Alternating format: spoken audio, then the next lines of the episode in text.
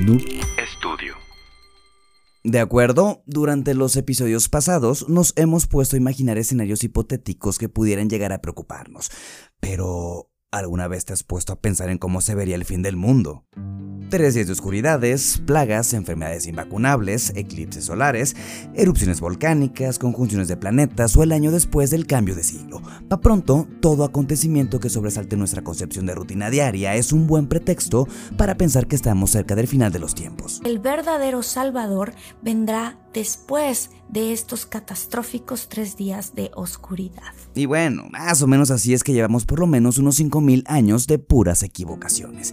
Y no, no importa que te expresaras en sumerio, escandinavo, chino, castellano, tlaxcalteca, con sus diferencias, pero todas creían en su propio fin del mundo. Y al final de cuentas, todas estas civilizaciones estaban equivocadas. Pero supongamos por un momento que todo esto es real. Es más, es tan real que incluso hemos confeccionado un reloj que nos marca la hora exacta en la que todos nos vamos a ir a la verga. ¿Qué? ¿Cuánto tiempo nos queda? Pues digamos que aproximadamente unos 100 segundos. Y ya pasaron 30. Sean ustedes bienvenidos. Ah, no lo sé, José. Así es, todo inicio tiene un final. Y sí, yo sé que esta frase es una de las más genéricas que nos podemos encontrar en páginas de frases genéricas, pero también una de las que mejor podemos comprobar a simple vista. Gracias a la observación empírica es que sabemos que todo lo que en este momento tiene vida, alguna vez no la tuvo y alguna vez dejará de tenerla. Y es en ese inter de tiempo cuando el sujeto aprovecha para llevar a cabo sus funciones más básicas. Nacer, crecer, reproducirse en otro ser que realice sus mismas funciones y posteriormente morir. Y esto nos pasa a todos. Plantas, insectos, animales, la vida útil de cualquier electrodoméstico que tengas en tu cocina, otros seres humanos, y si nos vamos a mayor escala, el planeta tiene sus vecinos, la estrella del centro del sistema solar, el sistema solar y en muy resumidas palabras, todo lo que en este momento existe, algún día dejará de hacerlo. Pero parece que mientras más inevitable nos resulte este destino, más inevitablemente nos va a obsesionar que si las cucarachas sobrevivirían mejor que nosotros apocalipsis nucleares, que si la gente esa rara que se la pasa construyendo bunkers que muy seguramente no les servirán para nada si se les viene encima, digamos, el cometa Halley, o los montones de noticias que aparecen año tras año anunciando la fecha probable para el fin de nuestros días como especie. Hace algunas cuantas semanas, un chingo de portales de noticias, de dudosa y de no tan dudosa procedencia, aseguraban que la NASA, organismo encargado de predecir el fin del mundo a través de comunicados por cadenas de WhatsApp, había confirmado que la destrucción de la Tierra ya tenía una cita agendada. El 6 de mayo del 2022, la raza humana correría el riesgo de escuchar las trompetas del apocalipsis cuando un asteroide colisionara con nosotros, ocasionando una catástrofe de proporciones planetarias. Y bueno, si estás escuchando esto, es porque una vez más no pasó absolutamente nada, pero porque estas noticias siempre llaman nuestra atención. Bueno, pues a menos que fueras un monarca durante la Edad Media y tuvieras que pagarle el mínimo a un cabrón para que te lo recuerde todos los días, el ser humano es el único animal que tiene la conciencia de que alguna vez habrá de morir. Y pues eso nos da miedo. Si recordamos el episodio Phobos, el miedo es una especie de alarmas naturales que tenemos todos nosotros para alertarnos en el momento en que nuestra supervivencia corra peligro. Y si hay algo que nos aterre más que un trabajo de 48 horas a la semana, es lo desconocido. Y pues, ¿qué es más desconocido que la muerte? La honestidad. bueno, de acuerdo. El caso es que ese miedo es también aprovechado por algunas cuantas personas que por distintos intereses confeccionan noticias que puedan llegar a parecer medio creíbles y las esparcen a través de las redes sociales. Pero ni siempre hemos tenido redes sociales, ni esta es la primera vez que nos dicen que se nos acaba el mundo. Así que por mencionar solamente algunas, habremos de irnos algunos cuantos años en el pasado.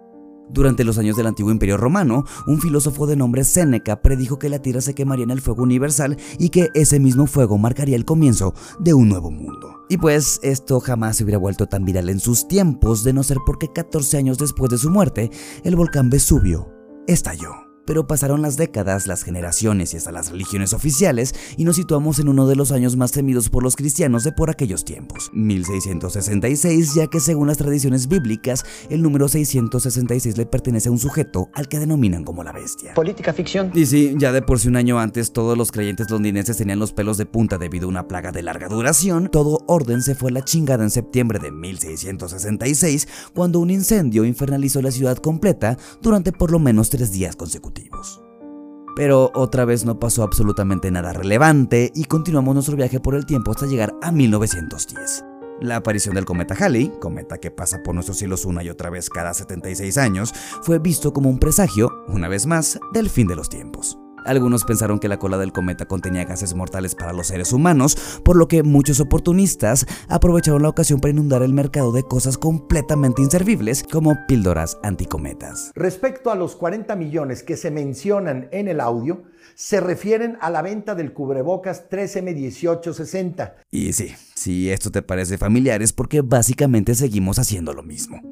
Creímos erróneamente que el mundo se acabaría por una bronca informática en el año 2000, que una conjunción planetaria en el 2000 y fracción acabaría con la humanidad, o hasta que el colisionador de hadrones terminaría por generar un agujero negro tan grande y tan masivo como para devorarse la Tierra de un solo bocado. Pero una vez más, todas estas predicciones fueron equivocadas. Y aunque el tiempo se ha encargado de demostrarnos que si algo definitivamente no podemos adivinar, predecir o profetizar es el fin del mundo, no todos están, digamos, tan completamente de acuerdo. Los preparacionistas son un grupo de gente que habita en los subsuelos de países principalmente primermundistas, quienes se caracterizan por almacenar comida o víveres esenciales con la intención de estar preparados para cualquier eventualidad que desencadene la ira de los cuatro jinetes del apocalipsis. Eventualidades como guerras nucleares, desastres naturales, colapsos financieros, el ascenso del comunismo. Un demonio haciéndose pasar por tu hermano o tu hermana.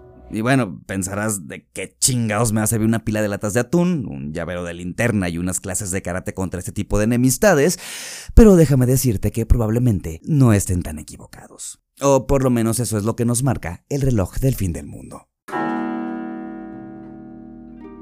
El reloj del fin del mundo, también conocido como el reloj del apocalipsis, fue creado, divulgado y actualizado en el Boletín de los Científicos Atómicos a finales de 1947 como una analogía de la especie humana estando siempre a pocos minutos de la medianoche, donde por medianoche se entendería como la destrucción total de la humanidad. O sea, en pocas y resumidas palabras, mientras más cerca estemos de las 12, más cerca estamos de ese apocalipsis. Y aunque al principio esta analogía no más tomaba en cuenta los peligros nucleares, comprensible si sabemos que fue creado un par de años después de la desaparición de Hiroshima y Nagasaki, recientemente ha tomado en cuenta otro tipo de peligros que si Corea del Norte se pelea con los Estados Unidos, que si resurgen los sentimientos nacionalistas en la política mundial, que si la reciente vacunación en masa puede causar mutaciones, o que si ahora tenemos más calor que hace 20 años, hacen que al día de hoy estemos más cerca que nunca de esas malditas 12 de la noche. 100 segundos para ser un poco más precisos.